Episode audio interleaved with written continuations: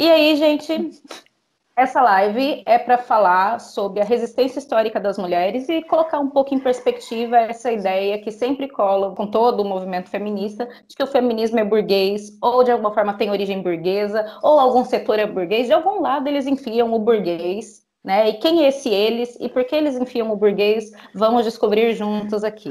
Eu chamei Lorena para conversar com a gente. Lorena, ela é do Tocantins, ela é uma feminista radical, militante de esquerda, ela é garçonete, ela é formada em direito e ela é uma estudiosa por conta própria, por curiosidade. Estamos aqui para discutir vários tópicos. Lorena, se eu não falei alguma coisa, se apresenta, que hora é essa?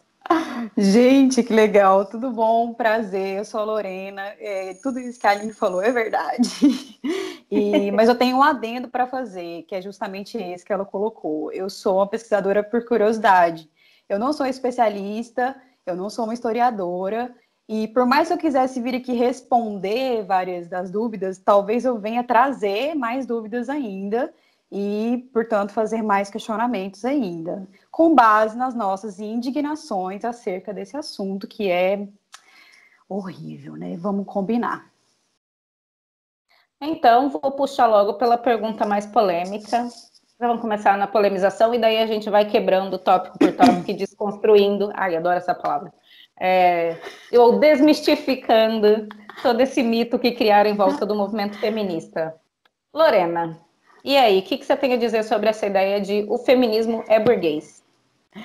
Como é que surge, né? Como é que surge essa afirmação para início de conversa? Sempre que você vai é, partir de uma indignação como essa, como, por exemplo, era para ser caracterizado como um movimento revolucionário de mulheres, né? Afinal de contas, não são só mulheres lutando pelos seus direitos, mas é todo um contexto histórico e, e geográfico, porque isso inclui a, todo o, o contexto espacial dos lugares, né, é, em que as mulheres estão sobre a, o movimento de luta delas, não só, como eu falei, pelos direitos, mas principalmente pela sua libertação do jugo patriarcal e pelas suas demais manifestações, né, no momento em que, em que perpassam né, opressões, por exemplo, no nosso caso, o capitalismo, e, e aí você se pergunta se era para ser um movimento que era para ser revolucionário, como chamá-lo, né? Como dizer que sua origem é burguesa, né? Então a gente parte desse, desse primeiro ponto que é,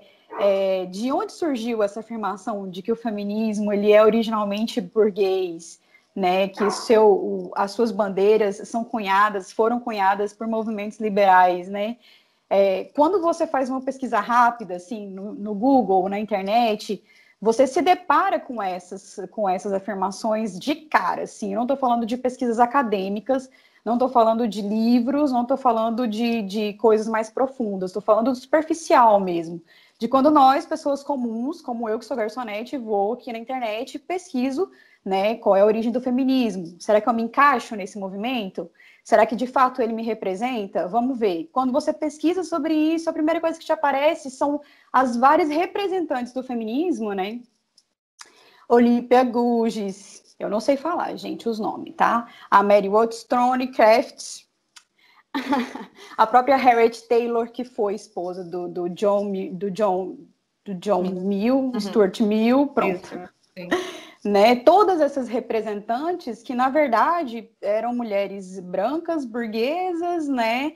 De classe média para alta, que sabiam ler e escrever, tinham um espaço ali para poder fazer aquele movimento e estavam lutando por, por exemplo, uh, já ali no começo do século XIX, final do século XVIII para o começo do XIX, lutando por, por, pelo direito ao trabalho, por exemplo.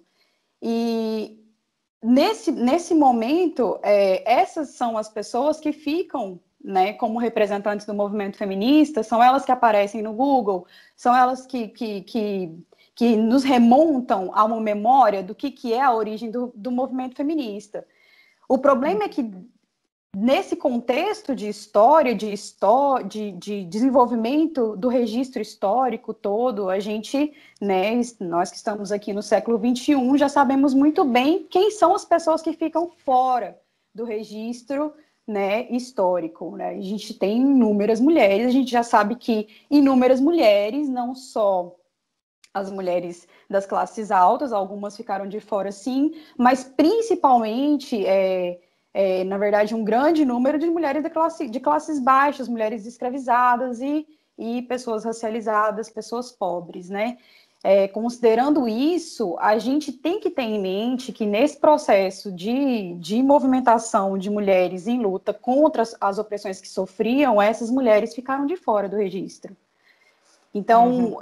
como, como é difícil a gente estabelecer um contato mais crítico acerca né, dessas páginas todas que aparecem no Google, de todas essas referências burguesas e liberais que aparecem, né, e que são jogadas na nossa cara, é difícil a gente manter, fazer né, esse, essa articulação mais crítica mesmo desse processo de registro. É, eu estou aqui mais ou menos para mostrar para a gente um, mais ou menos um caminho do que seria uma análise crítica da história do movimento de mulheres. E para a gente a começar a considerar as mulheres que foram deixadas de lado, as mulheres que foram esquecidas, apagadas, né, que foram submetidas mesmo do registro histórico. Acho que você falou uma coisa super interessante e que eu só pensei agora mesmo, agora, que é a questão de como a gente usa muito a internet hoje, ou seja, através de que meios é que a gente acessa essa informação que nos dá a primeira impressão, e aquela máxima da primeira impressão é a que fica, até porque se tratando de movimentos sociais, a probabilidade da pessoa ter contato ou ter contato com um movimento que não seja cooptado né, pelo neoliberalismo, é, por discursos muito midiáticos, é, e que consiga, então, ter contato com o radicalismo, digamos assim, né, que desconstrua ou que desfaça essa imagem que ela obteve, né, de, de outros meios, desses meios, que meios são esses? Eu pensei, de um ponto, de um lado, educação formal, não é? Que, pronto, aí eu tenho que trazer toda a crítica da educação, da pedagogia, da sociologia, que fala, a educação tem, ela pode quem dera ela fosse aquele marxismo cultural e a doutrinação marxista, né? Que todo mundo acusa a gente. Aquela que quer implantar a ditadura gaysista, feminista, abortista, bolivariana do Foro de São Paulo. Infelizmente, ela não é. E ela, ela tem aquele limite muito bem estabelecido, por mais que invisível, digamos assim, o teto invisível da educação, que é o próprio Estado burguês, né? Então, estava aqui pensando em vários, várias pessoas que criticam, por exemplo, o ensino de filosofia dentro da escola pública, justamente porque a filosofia ali está a serviço aparelho, de um aparelho ideológico, que é o Estado. E isso vale para o feminismo. Comecei a me perguntar quando você levantou a questão de elas vão à procura, procuram no Google, por exemplo, que é um dos meios de contato, né? Quem é que está contando essa narrativa? O que a gente encontra no Google são vários é, as pessoas não têm noção de site. Site não é necessariamente um veículo de comunicação, não é neutro, não é neutro em ideologia, porque nada é, e não é necessariamente, ah, não é necessariamente contado pelas próprias interessadas. Como você disse, a gente ficou de fora do registro histórico e a gente continua fora, maioritariamente, das criações de narrativas atuais, seja para corrigir ou para continuar, não é? Esses sites que a gente encontra no Google são projetos, são empresas são empresas porque eles são usados para rentabilizar, não é? Então, cada visita que você dá, eles ganham dinheiro, por exemplo, com publicidade, vendendo, sei lá, vendendo propaganda. Isso é o negócio de alguém. E ninguém cria um negócio para divulgar informações sobre radicalização de movimentos sociais. Então, a gente tem aí uma figura bem complexa de onde é que as pessoas encontram informações verídicas, né, sobre sujeitos que foram apagados. A gente não tem acesso de fato, as pessoas que nunca construíram essa informação. E agora, não sei se quer adicionar alguma coisa sobre isso? A gente não só não tem como, né, partindo para um movimento que deveria, que deveria ser um movimento que, é, que, que, deveria fazer esse tipo de questionamento mais crítico, é, também ainda é um setor é, muito pobre em pesquisa, né? A história das mulheres em si não é uma área de grande procura das pessoas para pesquisar sobre, escrever sobre, né, fazer uma pesquisa crítica mesmo sobre. A gente tem algumas mulheres, nós temos várias mulheres aí no, no exterior, não sei o que, etc e tal, que já, já empreitaram né, um grande período de sua vida nesse, nesse viés, mas ainda é muito pobre, é muito escasso o que a gente tem de referência acerca desse assunto, porque principalmente, né, e agora considerando que considerando o ambiente crítico em que nós duas nos encontramos, que é o movimento da esquerda, considerando que deveria ser a esquerda um dos principais né, divulgadores desse, desse projeto crítico da leitura, da releitura da história, né, nós não temos também, porque a priori nós, nós mulheres temos que primeiro nos, nos equipar de outros assuntos, de todos os outros assuntos que são masculinos, né, economia, tudo, tudo que diz respeito ao mundo do homem, para depois a gente empreitar uma coisa profunda e com rigor crítico, teórico, né, para poder ter base para falar sobre isso. E isso demanda tempo, isso demanda dinheiro, que é uma coisa que nós não temos. Aí fica mais é difícil é mesmo você encontrar referência, né? E agora que você falou nisso, de fato, é, é sempre, sempre vai ser o meu primeiro palpite, porque eles são os principais interessados, que é qual é a origem disso? Homens são os principais beneficiados, sejam eles de que, de que classe social for, não é? Sejam eles principalmente da burguesia, como é óbvio, eles sempre se, se beneficiam de uma forma ou de outra, mas também homens é, do proletariado, da classe trabalhadora, também se beneficiam da opressão, do status de segunda classe das mulheres, não é?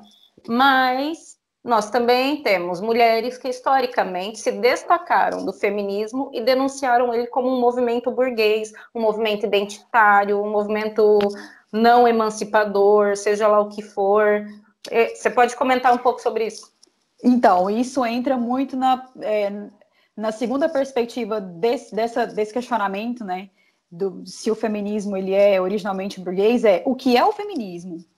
Então, é, se a gente, por exemplo, enquadra o feminismo é, comparando com os outros movimentos que são tidos como revolucionários, como o comunismo, como o marxismo, um movimento é, em que há uma organização política de mulheres que lutam pelo fim da supremacia masculina e pela libertação mundial das mulheres, nós estamos falando de uma organização feminista, de uma organização é, de mulheres por mulheres em prol da libertação das mulheres. O que o, digamos, o pós-modernismo, que basicamente né, está acontecendo, faz, um, faz de leitura mais profunda é tentar enquadrá-lo como um movimento identitário. Só que esse é um processo que é, há muito tempo é feito. Na verdade, todo movimento de mulheres, todo movimento organizado de mulheres é tido pelos homens como, como um movimento identitário. Né? As mulheres se, se identificam um canto tal, no sentido de enquadrá-las daquela forma, no sentido de de conceituar o movimento daquele jeito, não, no sentido de diminuir mesmo, de, de, diminuir o movimento, de tirar a importância daquele movimento. Por isso, várias mulheres se sentiram intimidadas, né, e tinham muitos receios mesmo de encontrar em uma organização feita por mulheres para mulheres somente, é, um, um, respaldo mais político, e a maioria delas rejeitava publicamente mesmo o feminismo, inclusive mulheres de esquerda.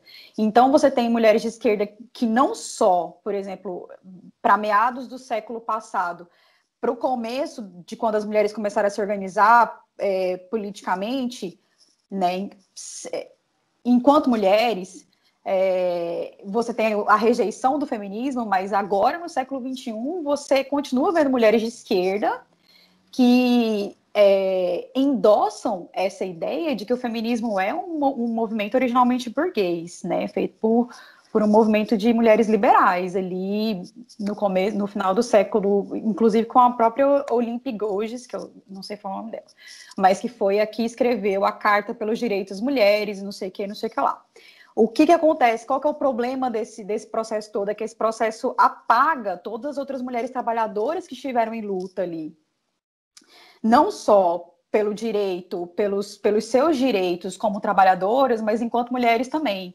É, a gente fica nesse, nessa ânsia de, pro, de procurar res, representantes para nós, né, para o nosso movimento. Quando foi que começou? Como se isso fosse um fato histórico, mas isso é um processo porque as mulheres não acordavam de repente, opa, é verdade, eu sofro opressão, é agora que eu vou me juntar com as minhas manas ali e nós vamos fazer um movimento para destruir. Não é assim, é um processo. Então as mulheres foram primeiro descobrindo que elas não, não precisavam ser, não podiam ser escravizadas, não podiam sofrer abuso sexual do seu colonizador, não podiam é, receber remuneração zero ou quase zero do seu patrão quando elas começaram a trabalhar nas fábricas, porque, fazendo um adendo muito grande aqui e forte, é, quando as mulheres liberais estavam lutando pelo direito de trabalhar, de, de, de poder trabalhar fora de casa, né? As mulheres trabalhadoras já estavam trabalhando nas fábricas, tá? Então, assim, você tem as mulheres, você tem as sufragistas na, na, nas, nas né, as representantes do sufrágio feminino na Inglaterra, nos Estados Unidos, no meio da rua com sua gola godê, lutando pelo direito ao voto, mas muito antes delas, várias outras mulheres já estavam nessa empreitada. Muitas mulheres trabalhadoras. E aí a gente tem que considerar assim, que eram mulheres trabalhadoras que estavam ali lutando pelo seu direito de poder ter um trabalho digno, uma vida digna, poder ter, ter de fato condições de trabalhar fora de casa e, e poder e poder viver e sobreviver naquele, né, no começo do capitalismo, elas estavam primeiro descobrindo esse processo de opressão. E se daí você percebe que, por exemplo, as sufragistas estavam, na verdade, tomando o movimento de mulheres trabalhadoras como exemplo, como modelo, para elas poderem né, é, pautar as suas lutas do jeito que elas achavam que deveria ser, então, na verdade, o movimento de, de, o movimento de mulheres organizado que a gente, no qual a gente deveria se sentir representada não era o delas. Particularmente, eu prefiro me, me, me representar pelas mulheres trabalhadoras.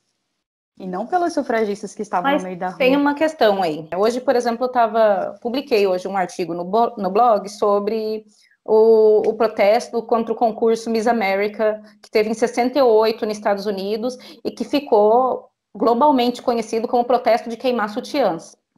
Esse termo de queimar sutiãs virou tipo alcunha, né, para você desqualificar um protesto ou uma feminista.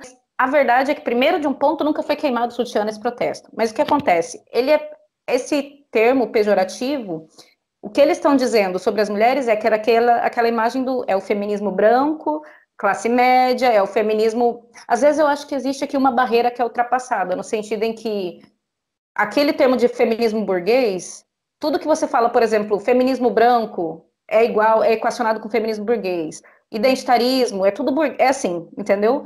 É pouco discriminado e pouco explicado os jargões. E tudo serve para desqualificar e menorizar. E esse protesto, na verdade, o que eles estavam fazendo? Primeiro, que era uma cidade com 40 mil habitantes. Reuniu 200 mulheres que estavam, muitas delas, se organizando pela primeira vez. Né? E foi uma junção, por exemplo, de, de, grupo, de um grupo feminista, que era o primeiro grupo feminista radical que tinha lá, que eram as Mulheres Radicais de Nova York, com o movimento dos direitos civis, o movimento negro, né? E eles denunciavam como, por exemplo, o protesto Miss America estava ligado à política militarista dos Estados Unidos, como ele alimentava o racismo e se alimentava do racismo como política de Estado, né? Enquanto alimentava a opressão das mulheres.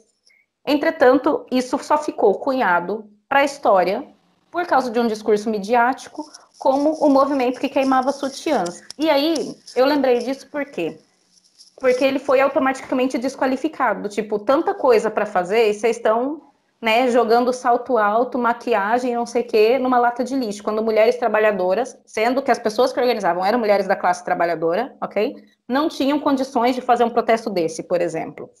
E desse protesto foi de quando as mulheres. Ele serviu, na verdade, a função dele, obviamente, não era desmontar o Miss America, né, o concurso Miss America, era fazer uma, um alavancar de consciências público né? Elas ocuparam o, o concurso, elas desenrolaram uma faixa enorme escrito Liberação das Mulheres no meio da TV que estava transmitindo em direto. Elas conseguiram gerar um buzz enorme assim na sociedade na altura, e isso é Estados Unidos dos anos 60, né? Pós Segunda Guerra, Playboy estava um império, enfim, tudo que isso representa. E esse, a partir desse protesto surgiram vários grupos feministas radicais que até hoje a gente tenta uh, conhecer, digamos assim, né, que a gente não tem conhecimento, e as primeiras articulações lá, lá, claro, nacionais, de mulheres que pela primeira vez estavam se organizando politicamente. Provavelmente daí foram, por exemplo, para outros grupos de esquerda, ou para grupos anarquistas, ou para grupos partidarizados, ou para outras frentes, porque era um começo do engajamento político. E eu lembrei disso porque você falou da questão de ser um processo, né? E acho que às vezes nós, é, e quando falo nós, é pessoas de esquerda, marxista e não necessariamente mulheres feministas, é, pegamos muito fácil, banalizamos a, a terminologia de burguês, para, em vez de estar tá falando de burguês de fato, né, na verdade está falando de uma pessoa que é da classe trabalhadora, e isso inclui mulheres, obviamente, que está ali reproduzindo o discurso, o que é esperado, né? O discurso da ideologia burguesa. Ela não está agindo como um burguês, ela não é um burguês, a mulher não é um burguês, ela está agindo como esperado. E aí pensei nisso, do, a questão do processo, porque, por exemplo, você falou das mulheres. É, você falou das mulheres que sufragistas ou as mulheres também as mulheres as outras mulheres brancas da classe média que estavam se organizando para conseguir o direito de trabalhar, enquanto mulheres da classe trabalhadora já trabalhavam exploradas há muito tempo. Mas eu não vejo isso como coisas separadas. Também acho que a gente deve se espelhar no movimento de mulheres trabalhadoras, até porque seria ridículo. Eu sou uma mulher da classe trabalhadora, não me rever nisso era, era simplesmente ridículo. E não ter acesso a essa herança histórica, esse conhecimento é alguma coisa, né, para suas referências de organização política. Porém, eu não vejo as duas coisas como separadas ou contraditórias. Por não. outro lado, elas são dialéticas, são dois lados da mesma moeda, né? Com certeza. A opressão de uma está totalmente relacionada da outra. Com certeza. O que, o, o que é o ponto central aqui é que, por exemplo, vários, vários movimentos de trabalhadores, de homens trabalhadores da classe trabalhadora, cunharam bandeiras burguesas, liberais, e nem por isso o movimento deles é diminuído como o nosso. Então, assim, é, de toda forma, é, esse, essa é a bandeira que é usada para nos diminuir, para nos enfraquecer, para enfraquecer o movimento das mulheres mesmo. O movimento de mulheres, o movimento organizado, o movimento político organizado de mulheres, ele vai libertar todas as mulheres, não é só as trabalhadoras.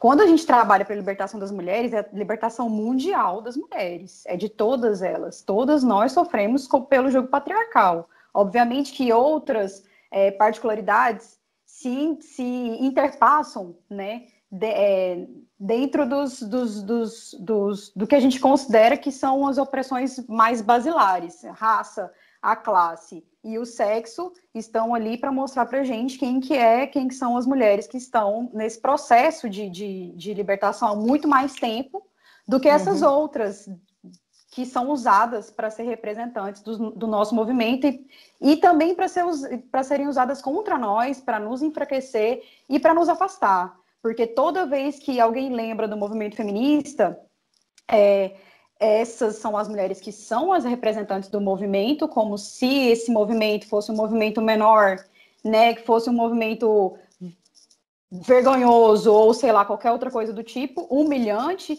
e as outras são completamente esquecidas. O papel nosso aqui, enquanto militantes da esquerda, é não, é não deixar essas outras mulheres, as mulheres da classe trabalhadora, serem esquecidas jamais. Isso me faz pensar, por exemplo, a questão das ondas feministas, né?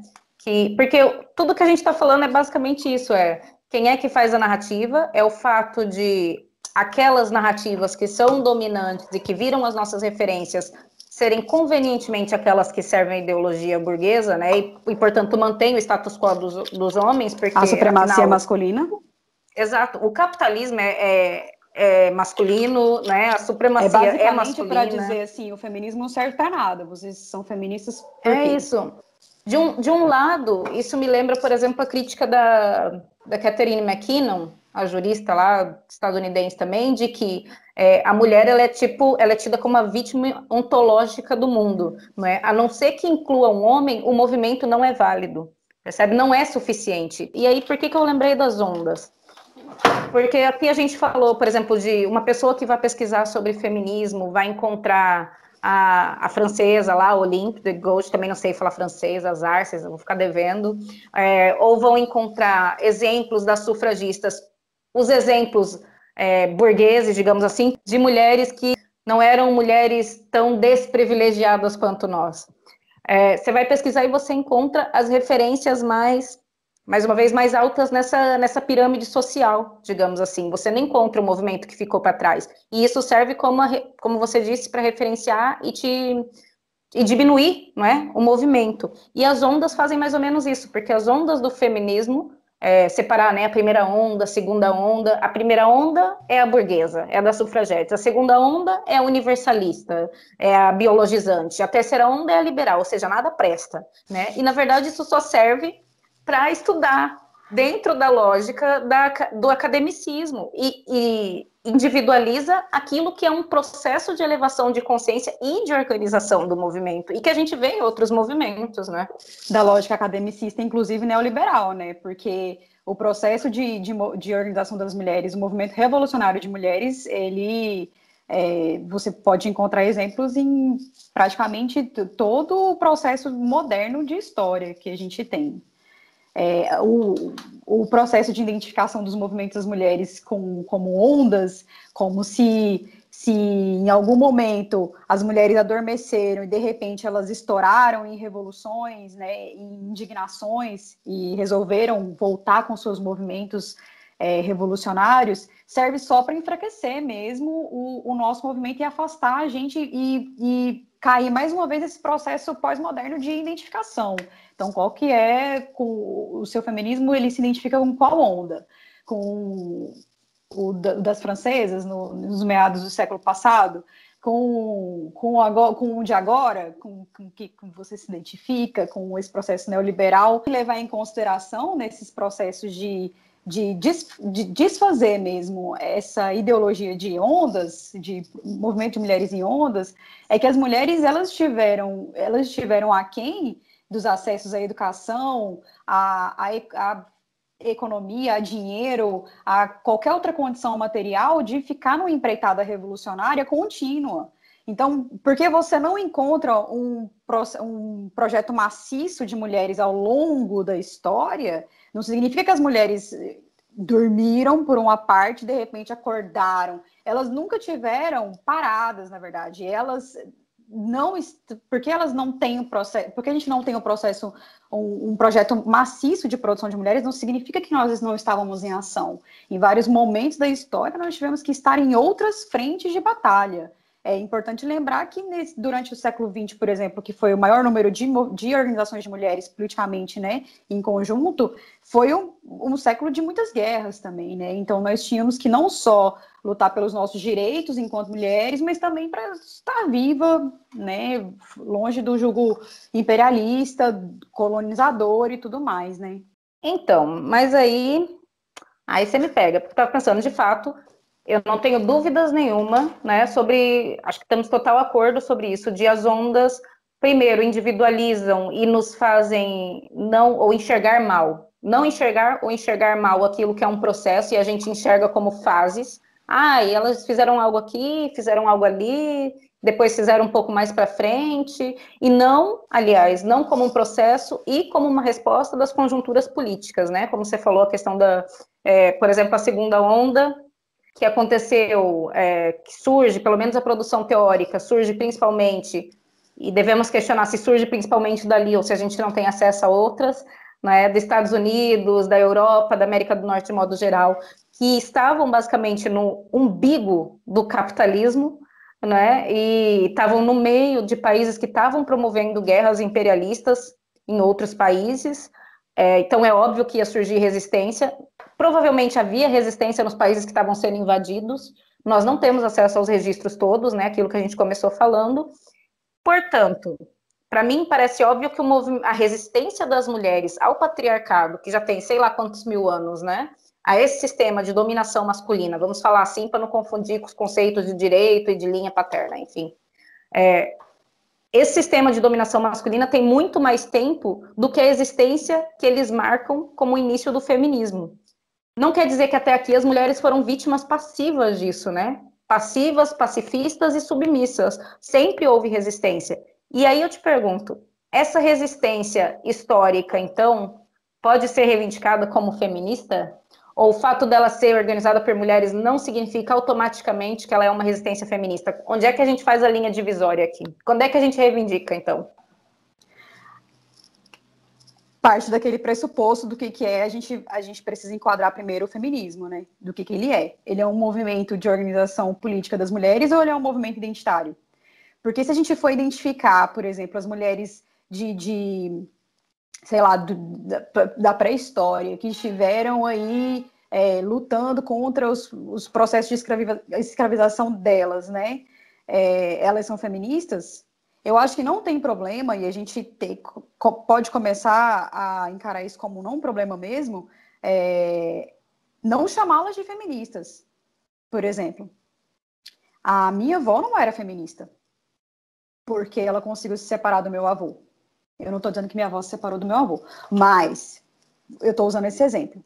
Se a minha avó tivesse separado do meu avô há mil anos atrás, enfim, num processo de, de contradizer aquele julgo do qual, ela, do qual ela vivia, ela não é feminista por causa disso.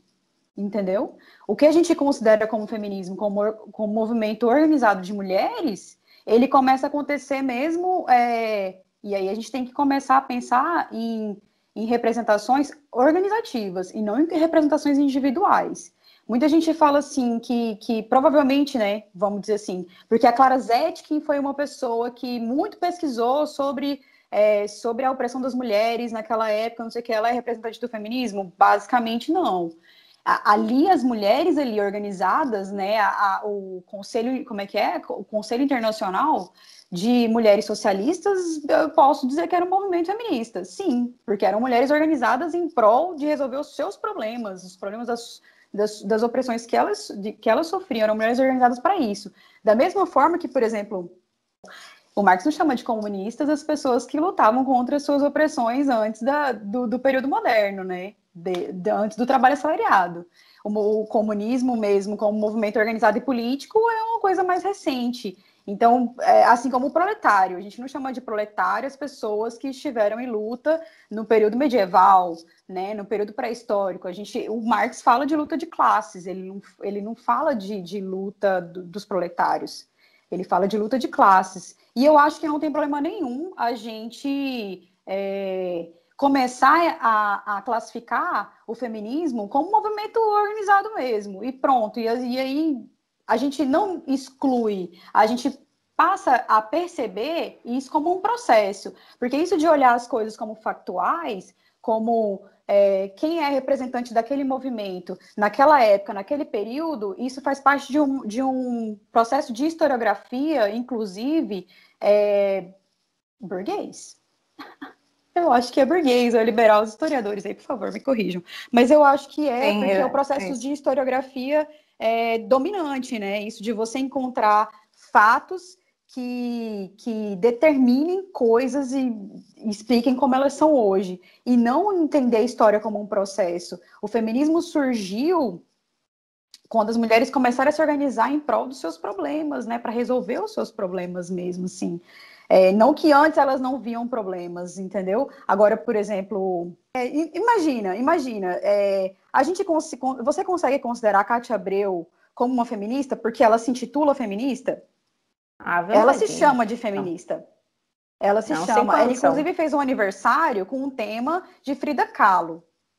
Ah. A, gente, a gente consegue conceber a Cátia Abreu como é. feminista? Então é importante que a gente comece a, a, a categorizar mesmo o movimento feminista. Tipo, o que, que é classificar, o que, que é o movimento feminista, para a gente poder entender quem são as pessoas que fazem parte, quem está fazendo feminismo de verdade. Quem é que uhum. está na, na linha de frente, com quem que a gente uhum. pode contar. Kátia Abreu não é uma pessoa que a gente pode contar. Aquela menina lá, Sarah Winter, que até de feminista radical chamaram ela. Quem é. conhece o feminismo de verdade vai chamar a Sarah Winter de feminista. Se quiçá de feminista na vida, não vai, né, gente? Então, eu acho que tem do, dois pontos aí. É, você levantou, eu acho bom esmiuçar, porque eu acredito que nem todo mundo que vai nos assistir tem a base marxista que a gente tem, tem conhecimento disso, né? Por exemplo, você mencionou a questão de Marx falar que a luta de classes é o motor da história, entretanto, ele não chama todo mundo de comunista, todo mundo que veio antes, porque o comunismo é um movimento organizado, né, da classe trabalhadora, enfim.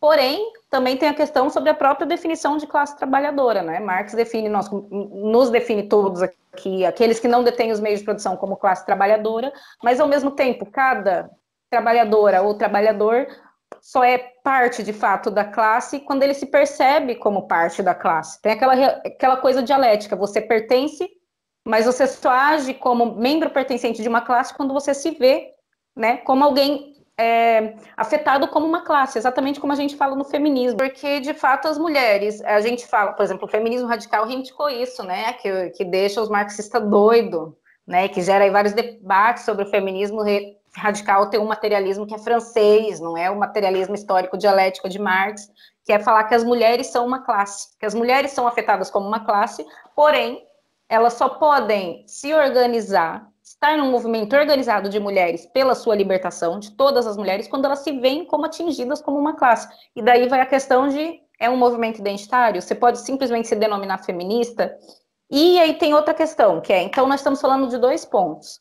Se a gente fala feminismo, a gente não pode reivindicar como feminista, de fato, a resistência histórica de mulheres que, de fato, é, resistiram, não só resistiram à dominação masculina, mas resistiram de forma a superá-la. Não é o resistir de sobreviver, percebe? De passar por isso, tô aqui, não fui morta, tô aqui. Vocês não vão fazer isso. É o resistir de tô aqui, você não vai fazer isso e eu vou alterar essa ordem. É o resistir de subverter. Elas não só resistiram à dominação masculina, mas operaram para mudar essa dominação, para subverter essa dominação. Mas a gente não pode reivindicá-las como feministas, porque o movimento organizado de fato não existia. Mas a gente pode reivindicar essa experiência como a consciência histórica das mulheres construída, certo? Pode. É a gente não só pode, como a gente deve. Eu acho que esse é o principal papel que, infelizmente, é erroneamente ainda em descrédito, que é esse processo de nós podemos fazer historiografia, uma historiografia crítica que, que embase a nossa própria história. A gente não tem é, muito, muito ainda de material de referência. A gente tem algumas, algumas feministas, é, algumas historiadoras que, que são críticas, que usaram do método marxista, que fizeram uma boa base historiográfica acerca desse processo, né? Da historização da história das mulheres. A Gerda, a própria Wendy Goldman, que tem aí a Safiotti, seus... que é brasileira. A Safiotti, que é brasileira. A gente tem várias, algumas, mas elas têm, elas ainda têm ainda alguns, algumas limitações que faz parte desse do processo nosso, né, do nosso próprio processo de conscientização. Esse processo de identificação que você estava falando mais, anteriormente é, é, problemático por conta desse movimento de identitarismo que está surgindo agora, né?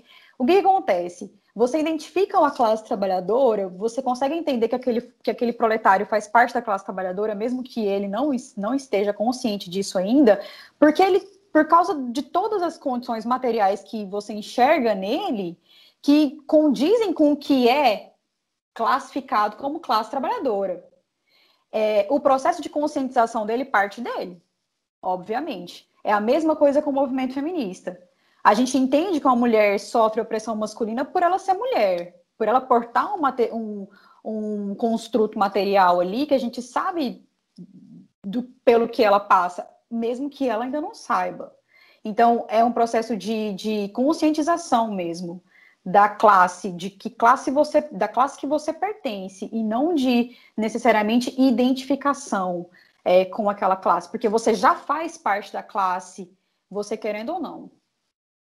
Isso é interessante porque dá uma outra dimensão para esse, que eu acho que é um ataque gratuito, porque ele nunca é explorado a fundo, é, nunca é justificado o que, é que ele quer dizer, que a gente tem recebido nas últimas décadas, que é o feminismo é um movimento identitário.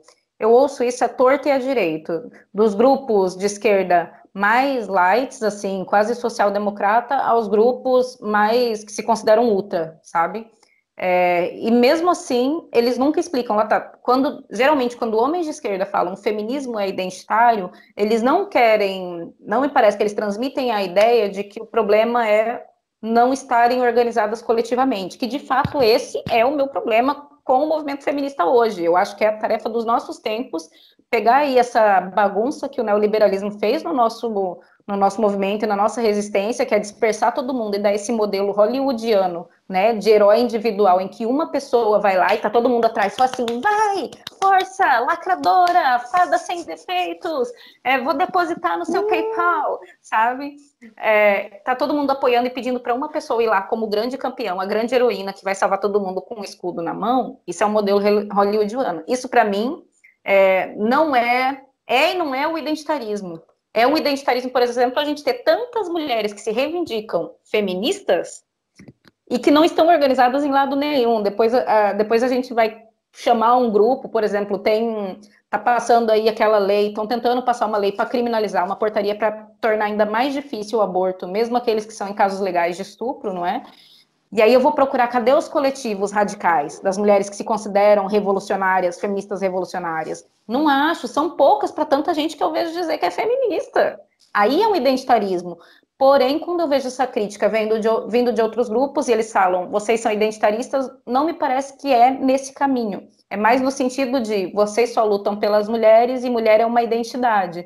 E aí eu só fico putaça porque minha opressão não é uma identidade, né? Você não, não venha Sim, eu não Enfim. queria ser muito radical, assim, assim, vou dizer, nem radical, na verdade, porque radical é de raiz, mas foi, talvez, não queria usar fundamentalista, mas eu não conheço outra pessoa, assim, outra, outra expressão que seja, que tenha a ver, mas você considera feminista um, é, uma organização que não tem prática e nem base teórica revolucionária? Não tem como. Tipo isso de chamar feminista liberal de feminista liberal mulher liberal de feminista liberal. A gente não chama comunista liberal. Ninguém chama Sim, comunista liberal. Entendeu? Tipo, apesar de a gente saber que aquela mulher sofre, que, que aquela mulher ali sofre das, das mesmas, provavelmente de, das, das poucas mesmas opressões que nós, mulheres trabalhadoras, sofremos, ela tá ali por outro rolê. Ela sabe o rolê que ela tá né? É o processo de o processo de conscientização é um processo difícil, é um, é um caminho árduo e longo. Que eu não nasci feminista radical. Eu não nasci desse jeito. Eu, não, eu muito pelo contrário. Eu já fui, eu já fui uma pessoa muito mais inclinada pro, pro, pro liberal, né? Há, sei lá, 15, 14 anos atrás. Agora vocês vão achar que eu sou velha, mas eu já fui muito mais inclinada para o liberal do que eu, do que eu sou agora para o radical, entendeu? Então, assim, é um processo. Eu vou. Isso faz.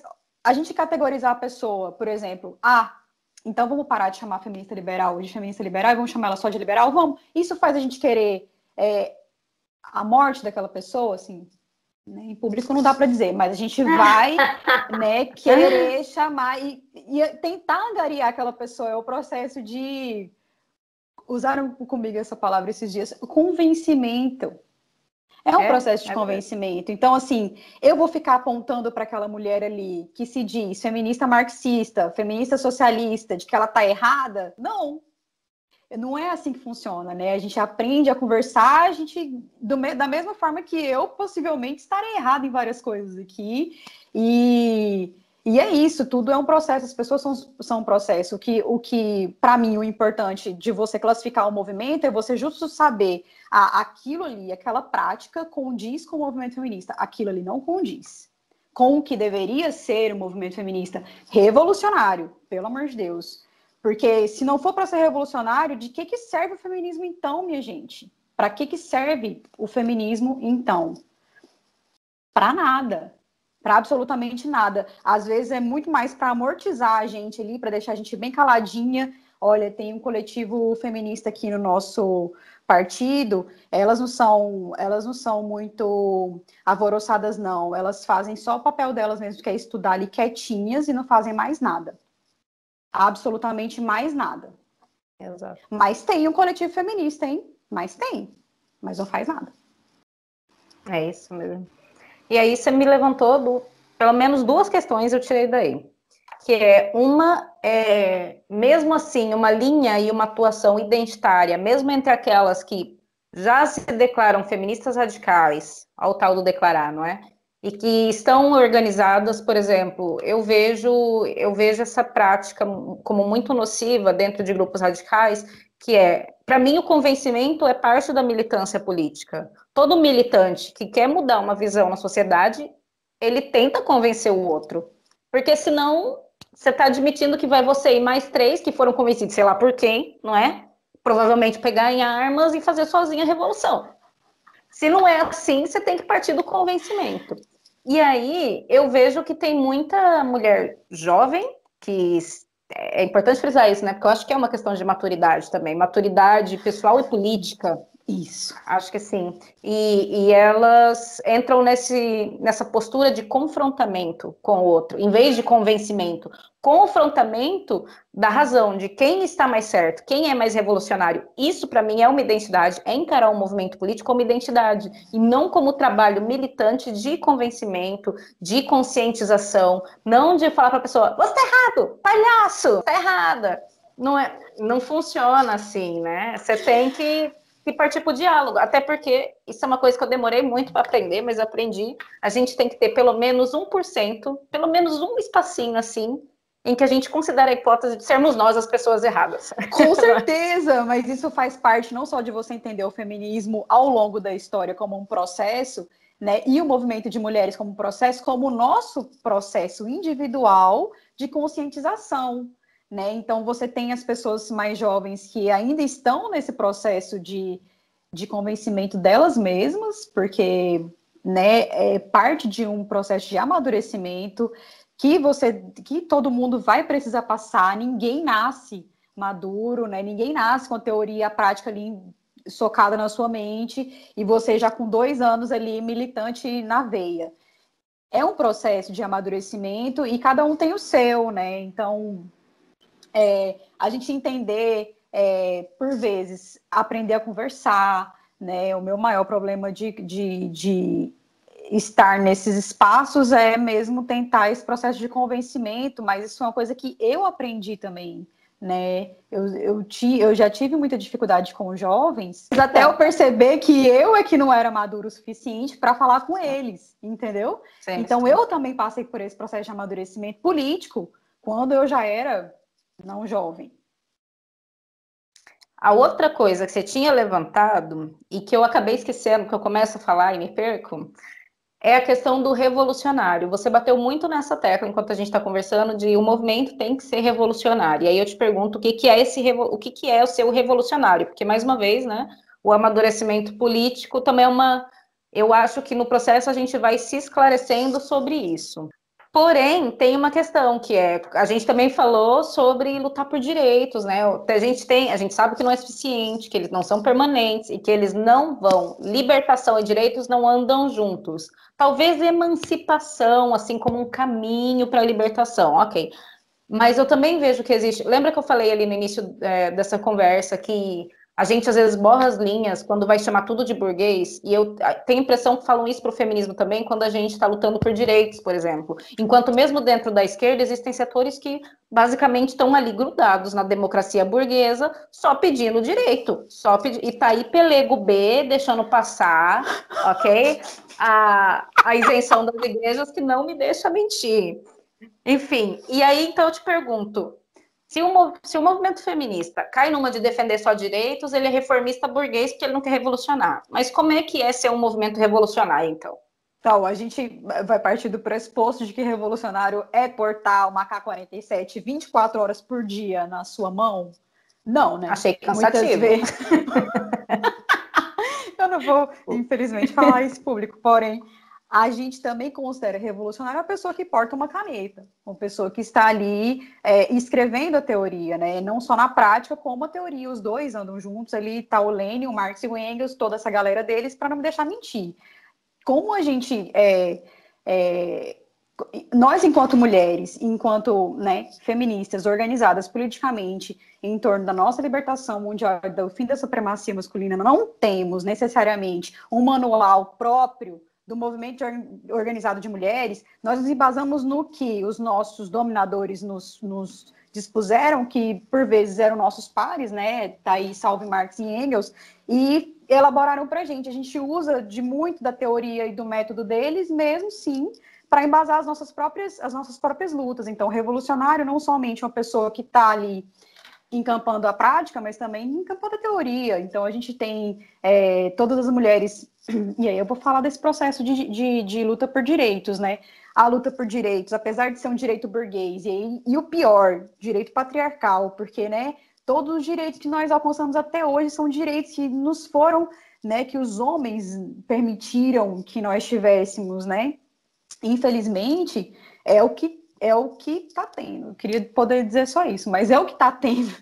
Quando você fala assim, Rosa Luxemburgo, por exemplo, foi uma, uma grande teórica marxista que falou que, por vezes, esse processo de conscientização da classe vem por, por pequenas conquistas, imediatas conquistas. Os direitos, por exemplo, o, é, dentro do direito, você encontra essas alternativas imediatas, que, por exemplo, a, a greve. Nas greves, né, o proletariado encontrou um jeito de de, de eficácia do seu, do, da sua palavra é muito grande. Então, quando você acompanha, se você vai acompanhar o movimento da classe trabalhadora e o movimento de mulheres ao longo da história, você tem que acompanhar também é, o contexto histórico daquele, daquele, daquele processo em que estava se dando aquele movimento. Então, por exemplo, na, no século XIX, no século XVIII, XIX, quem era considerado livre? Quem era considerado cidadão? Pleno para exercer direitos. O direito era uma coisa importantíssima, era era o, digamos, a outorga mor do que do que era a representação de cidadão, de ser no mundo, de estar no mundo, né? Então, o cidadão homem, branco, burguês, né? Tudo isso ele podia votar, então por isso as mulheres exigiram pelo direito de votar. Aquilo era representação de liberdade. Então, é isso que a gente tem que entender uhum. quando, por exemplo, no contexto histórico, o que era a representação do que, aquela, do que, do que elas estavam lutando. Não basta você pegar uma categoria e fazer um anacronismo, tipo, vou levar, sei lá, categoria gênero lá para o fundo, lá para o passadão, assim, da história das mulheres e vou tentar aplicar aquela categoria do jeito que eu quiser, como ela, como ela é me dada hoje. Porque não vai adiantar não vai casar e vai, muito pelo contrário, desandar todo o nosso processo é, histórico e vai, e vai muitas vezes esvaziar a categoria, fazer com que ela se torne inútil e inutilizável. E não é isso que a gente quer, né? Quando você fala em direito, por exemplo, apesar do direito ser uma coisa bem antiga na sociedade, né? É, desde lá do, do, do, dos primeiros códigos de Hammurabi, essas coisas tudo aí do pessoal que não era, enfim, direito, mas era mais ou menos o que se, que se entendia por direito, tá, minha gente? Do direito aí, não precisa me bater. Mas era, mas era mais ou menos o que se tinha de modelo de direito, né? Que eram as leis, enfim, código de Hammurabi, era como as pessoas se portavam em sociedade, era como eram tidas sociabilidades. Se você enxerga no contexto daquele, daquele processo histórico, você consegue entender direito o que era direito para eles, que não é a mesma coisa que é para gente. E da mesma forma, a nossa luta por direitos é uma luta dentro de um direito burguês, de um direito patriarcal, mas nós vamos fazer o quê? Nós vamos matar os homens tudo? Tá aí o convite. É isso. tá aí é. o convite. Joguei no ar, né? É, eu, eu, eu falei disso esses tempos, fiz uma live aqui no, no, no perfil do Instagram, na verdade, porque eu tava meio virada no giraia. Diz, chama, tá que salva na IGTV, se alguém quiser ver. Não sei se eu coloquei no YouTube também, tá no Facebook, que é sobre reformismo no feminismo, porque, como eu disse, né, acho que a gente vai se esclarecendo. Eu não estou totalmente esclarecida, eu nem gosto de ser referência, justamente porque eu me considero uma pessoa que está aprendendo. É, mas eu fui me esclarecendo na militância, não é, no ativismo, na prática, na praxis, o que, que seria diferenciar reformismo de, de, de, uma forma revolucionária de se organizar, não é? E para mim, por exemplo, a questão dos direitos é olhar para isso como uma questão tática e não um fim, e, e, perceber que, por exemplo, organizar pessoas numa luta por direitos é mais sobre a organização das pessoas, a conscientização né, que fazemos sobre elas, do que necessariamente a aquisição do direito. Porque, mais uma vez, o direito não é permanente, ele é temporário, quem concede é a classe dominante, no caso, é a classe masculina, é a classe masculina capitalista que te concede essa e tira quando quiser. Né? E, aliás, ele quase sempre, quando te concede o direito, ele adequa tem... na forma que serve mais para ele, não para ti. Qual é o é? nosso exemplo more, né, desse, desse processo que você está é, é, reproduzindo aqui agora, se não as mulheres na Revolução Russa que conquistaram tudo aquilo que a gente, né, que nós estamos lutando hoje no século 21, no começo do século 20 elas conseguiram, né, e lhes foi tirado novamente. Então, facilmente nós conseguimos, nos, nos é tirado, enfim, é um processo muito difícil mesmo. É um processo de conquista ainda. É, é, a gente luta pelo fim do direito burguês. Mas enquanto ele não está chegando, a gente vai lutando por outras coisas que estão mais próximas, que podem ter um, um, um alcance mais imediato. Por exemplo, o direito ao aborto, pelo amor de Deus, né? É aquela coisa, né? Você está no. Eu tava lembrando do, dos liberalzinhos, os capitalistas pobres. Muito bom. Que adoram falar, ai, você é anticapitalista, mas você vive no capitalismo. Então, meu filho, é, é a mesma coisa com o direito. Tipo, ai, você é, é contra o direito, mas está lutando por direito. É, é o que tem para hoje, é o sistema onde eu vivo, não tem como existir fora dele, eu não tenho condições nesse momento de ir para Júpiter, né? Eu tenho que viver aqui, nesse momento. Então, é o que tem. Agora, é aquela diferença, né? Você está conscientizando mulheres, está tá organizando a sua luta para conscientizar, para fazer uma mudança de consciência na sociedade, para que essa, essa nossa revolução seja, se não permanente, pelo menos duradoura, ou você está só numa queda de braços que pode ser facilmente revertida depois? Né? Acho, que é, acho que o limiar é esse, basicamente. É, é. Assim, eu penso que não dá para a gente, por exemplo, falar sobre esse, é, essa reivindicação da história das mulheres sem a gente perpassar por todas as mulheres que já lutaram pelos nossos direitos é, muito arduamente, assim, é, e foram totalmente esquecidas e apagadas pela história mesmo. Inclusive, elas são apagadas e esquecidas pela história, pela própria esquerda, pela própria esquerda marxista até. Sim, mas para nós também, enquanto mulheres, por exemplo, do Brasil, é mais difícil ainda falar desse processo, porque se a gente for olhar, colocar em perspectiva, o acesso que a gente tem ao registro histórico é muito recente. É muito Não. curto, né? O que a gente tem é, é, basicamente a partir do momento que chega a Europa. Então a gente tem acesso ao pensamento europeu, ao registro eurocêntrico, à narrativa colonial, não é? E aí a gente fala de resgatar no Brasil, que seria tipo 500 anos atrás, o que é 500 anos na história da humanidade, num patriarcado de 6 mil anos, por exemplo, né? um sistema Não, se a gente for falar de, por exemplo, representações de mulheres que representaram no Brasil, a gente tem Teresa de Benguela. Se ela tinha uma atuação feminista, que ela era uma representante política lá no Quilombo, se ela era feminista, aí já são já é outra história, mas quando a gente, por exemplo, quando você vai fazer esse processo de, de um processo crítico de ir atrás da história das mulheres é difícil, é difícil, mas a gente consegue encontrar alguma coisa. Algumas historiadoras fizeram esse processo com crítica e com audácia, é, de pegar trabalhos escritos por homens, relê-los criticamente e dizer, olha, isso aqui está certo, isso aqui, pelo ponto de vista das mulheres pobres,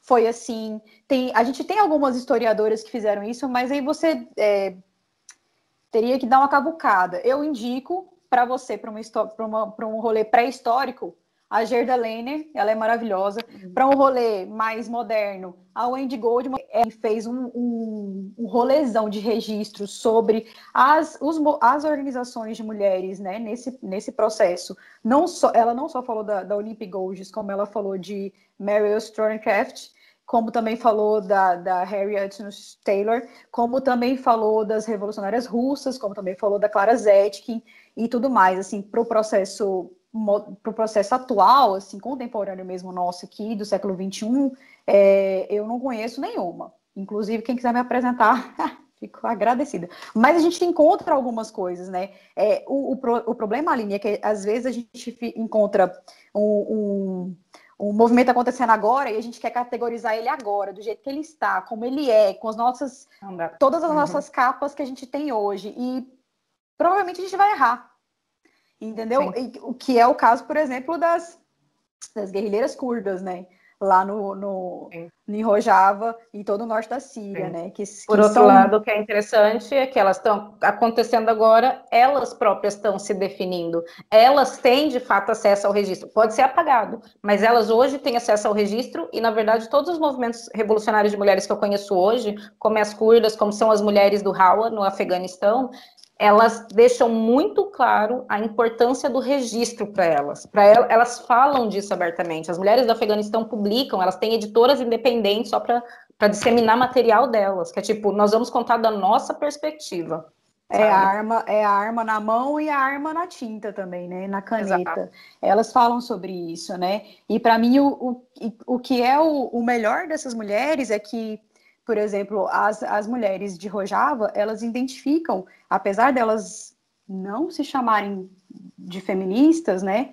Mas a gente sabendo o que, que é o feminismo, a gente sabe que não precisa necessariamente se intitular como tal, porque é isso mesmo que você estava falando. Quantas mulheres feministas que se dizem feministas estão muito na contramão do que deveria ser o feminismo, e quantas estão na mão do feminismo e não se intitulam enquanto tal, né? As mulheres de Rojava estão aí falando sobre o processo de que o patriarcado é muito anterior à, à, luta de classes, por exemplo, a luta de classes que eu falo da classe trabalhadora, do proletariado, né? Elas têm uma consciência, essa consciência é, mais antiga da opressão das mulheres, assim.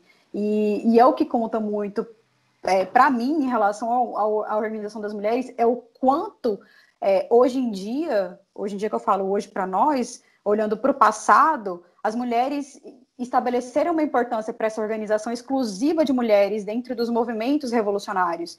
Então, em vários dos grupos revolucionários, você tem organizações de mulheres, as mulheres vietnamitas, que tinham ali o Esquadrão do Rio dos Perfumes, que era uma milícia de mulheres organizada que, que é, elas eram não somente espiãs, como naturalmente informantes, mas elas também organizavam ataques, motins, né, que um deles foi um dos dos maiores que combinou numa outra coisa lá que eu não lembro, né? A gente tem as mulheres apatistas, que a partir da década de 80, elas, elas olha só, a gente fala sobre isso, sobre o processo das mulheres estarem é, entendendo suas opressões e reivindicando seus direitos, né? As mulheres zapatistas, eu não estou dizendo isso com total conhecimento das coisas, é apenas o que está escrito nas internets que a gente procura, elas identificaram o problema do casamento arranjado é, por agora, por agora que eu falo aqui, uns que 40 anos atrás. Então tem várias mulheres que já estão nesse processo de amor livre, as revolucionárias russas que falavam sobre amor livre, né? Que inclusive era ridicularizado pelos camaradas do partido, mas é, whatever. É, as mulheres apatistas agora que estão é, problematizando sobre isso. Então, cada um tem seus processos, o que não significa que, porque antes elas não falavam sobre isso, por exemplo, elas deviam ser ridicularizadas, ou, ou escanteadas, ou esquecidas, ou, entendeu? Passadas por, por cima, assim, essas, todas essas outras coisas. Qual que é o problema das mulheres, por exemplo, as sufragistas é, do, do, do, século XIX. Qual que é o maior problema? É que elas não estavam lutando pelo voto porque elas se consideravam iguais aos homens. Elas estavam lutando pelo voto porque elas se consideravam especiais, porque aquilo podia permitir com que elas fossem mulheres, esposas melhores, mães melhores, ou seja, dentro do num fundamento é, de, do papel de gênero, do sistema sexo-gênero, né? Que a própria que as, que as meninas usam, né? A, a Gerda Lehner usa esse sistema, a Safiotti usa esse sistema, né? Que é o sistema sexo-gênero. Elas continuavam encampando esse papel. Então, é revolucionário? Vou ter que te questionar aí da tua fonte, porque. Bárbara Leão, os acessos... naquele, naquele, naquele texto Mas separar para segregar. Aí, eu vou pegar. Aí, eu estava para trazer esse texto, está aqui na ponta da língua até um tempão. Mas essa também é uma perspectiva super parcial e muito. Não quer dizer que não exista, assim como é, denunciam hoje que as sufragistas eram racistas, imagino que devia ter. Devia ter de tudo lá no meio, né? Porque é um movimento contra você não tem controle sobre ele. A gente não. Lá tá. Enquanto você não tem uma estrutura organizativa forte, tudo pode acontecer lá no meio. Você tem de tudo porque você não tem uma linha. Estou soando a marxista do centralismo democrático aqui, mas é basicamente isso mesmo. Você não tem um alinhamento. É, pá, tem de tudo. E aí, eu estava lembrando, por exemplo, a Punkhurst, né, no, no, será que é assim que fala? Punkhurst? Enfim, é, no Reino Unido, que foi uma das líderes reconhecidas do, da, das sufragetes, na verdade, todo o discurso dela, ela falava: o voto não é um fim, o voto é um meio para a gente abrir caminho na, na visibilidade política das mulheres. Para você na verdade, ver o que, é que vai para a mídia, né? Bom.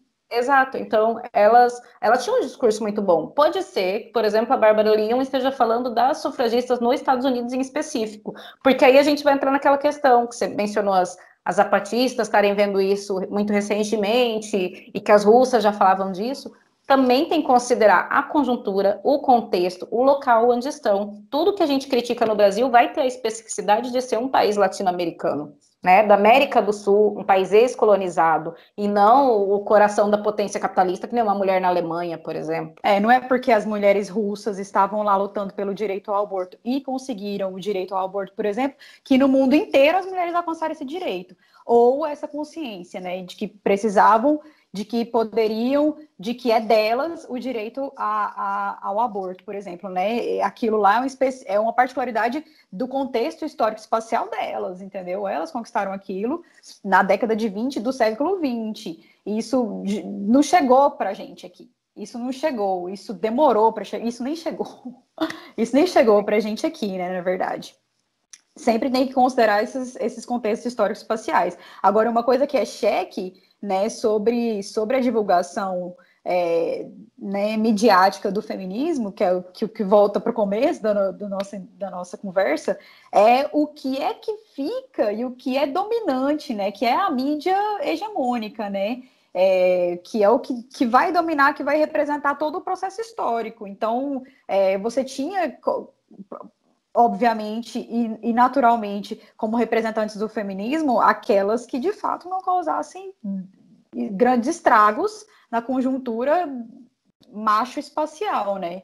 Então, ia para a mídia, aparecia, virava registro histórico, ia para o jornal aquelas mulheres, de fato, que estavam ali tranquilinhas no lago, né? Você não ouve falar, por exemplo, de Harriet Jacobs, que foi aquela abolicionista estadunidense, né, que, que escrevia com pseudônimo para um jornal famoso, e ela foi uma das primeiras a falar sobre a violência sexual que as mulheres escravizadas sofriam, né, para além de todo, todo o processo da escravização que elas já passavam, a, a, mulher escravizada ainda passava pela violência sexual. Ela foi uma das primeiras a teorizar e a falar sobre isso, inclusive foi né? Foi tema da, da biografia dela. Enfim, a gente não sabe sobre essas coisas. A gente não, isso não vai para os livros de história. Isso não vai, tão, tão pouco irá. Se a gente Sim. não começar a falar. E aí, esse é o objetivo principal dessa conversa aqui, né? É a gente parar de ficar entoando esses discursos que apagam as outras lutas, que esquecem as outras mulheres, que tomam uma única linha de frente como sendo a representante do, do movimento de mulheres, como se aquilo fosse um movimento de mulheres, que uhum. na verdade não foi. Se você considerar a grande maioria das mulheres, que era pobre, trabalhadora e negra. Sim. Sim, sim, sim, totalmente isso. Estava com um exemplo em mente, mas acho que nem é necessário, porque você já condensou tudo.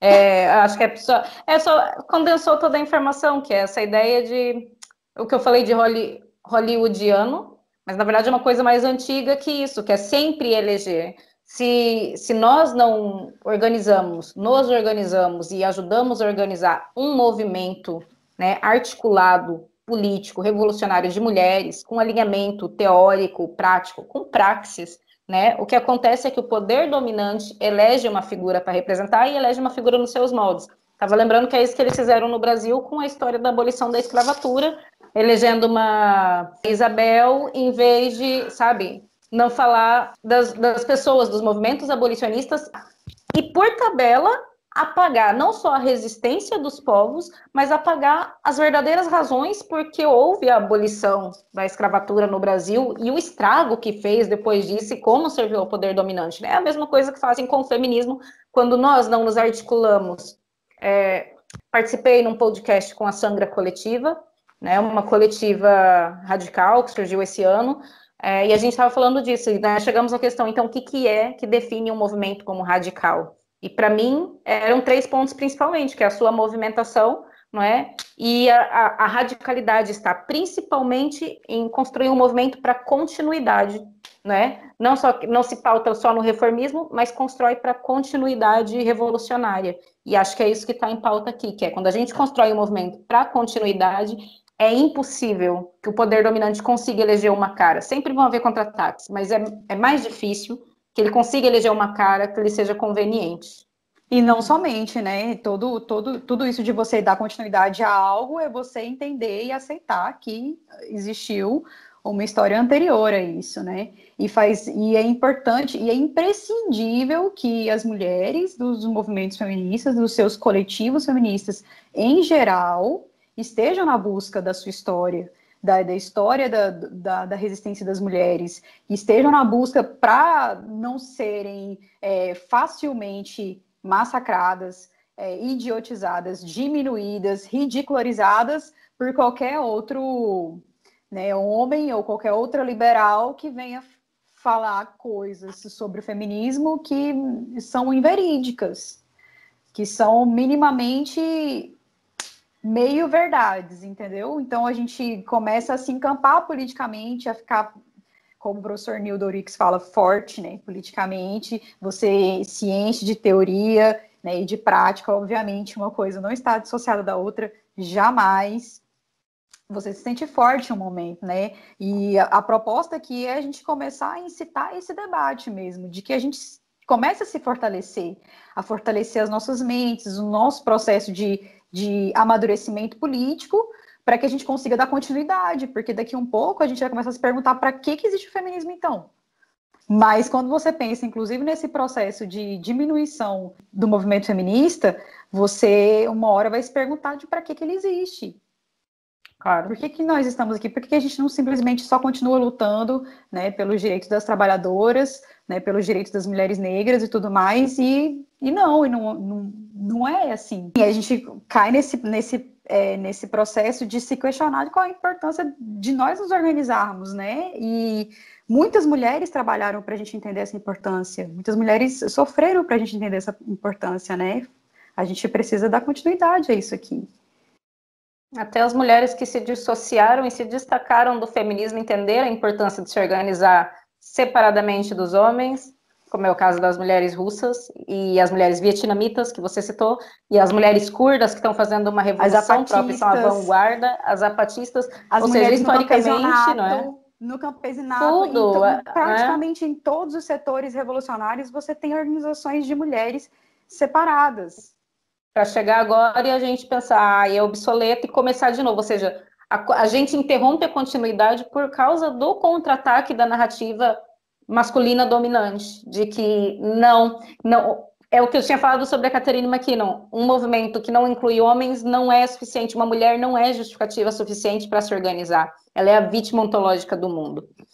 Eu acho que a gente devia caminhar, então, para fechar esse, esse, debate, porque a gente tratou tudo e mais alguma coisa, se de forma articulada ou não, isso são outros 500, vamos descobrir depois. É, você quer dar, fazer alguma observação final, dar um recado final, alguma coisa assim?